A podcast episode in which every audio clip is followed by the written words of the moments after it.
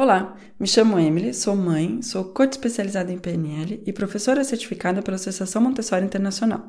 Você está ouvindo o podcast Café Montessori, um podcast para mães, pais educadores que querem viver melhor com as crianças. É, hoje eu gostaria de te trazer duas coisas que ocorreram na sala de aula que eu achei muito interessante, que eu realmente queria compartilhar com você. O primeiro é uma dica para ajudar as crianças que têm resistência a começar a escritura. Então, como ajudar uma criança que não ainda tem, é, que não tem ainda a dextricidade, ou seja, não tem ainda aquele movimento da mão que o permite de escrever, como encorajá-lo para que é, para que, que, a criança comece a escrever. E a segunda coisa é uma dica de como a gente pode chamar a atenção e, como a gente pode conectar de uma maneira muito forte com a criança. Então vamos lá. Para a primeira dica vinculada com a escritura.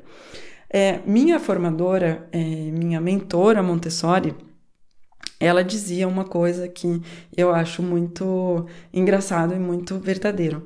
É que não podemos subestimar o poder do brilho, o poder da, do glitter, o poder das coisas que brilham. E no caso da escritura, isso é algo super legal a se tomar é, em conta, porque muitas vezes na sala de aula é algo que a gente acaba fazendo para aquelas crianças que não estão afim de escrever, que sentem que é algo muito trabalhoso, é, que, que é um trabalho que eles não têm dificuldade em se um, em espontaneamente uh, começar, podemos propor a essas crianças uma caneta especial com brilho.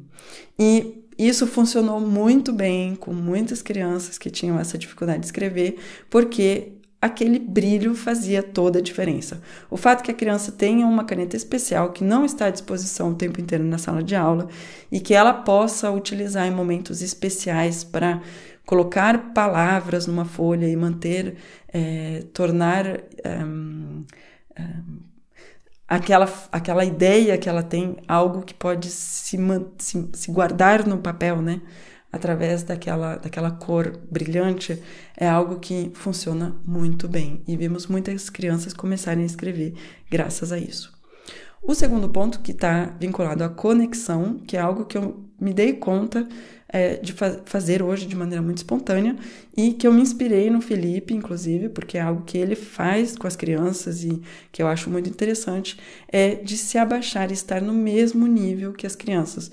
Então, quando nós somos muito maiores, e quando as crianças vêm falar comigo, eles vêm fazer perguntas, eles querem é, um acompanhamento, eles querem uma ajuda, eu tento, na medida do possível, de me agachar e estar no mesmo nível com a criança.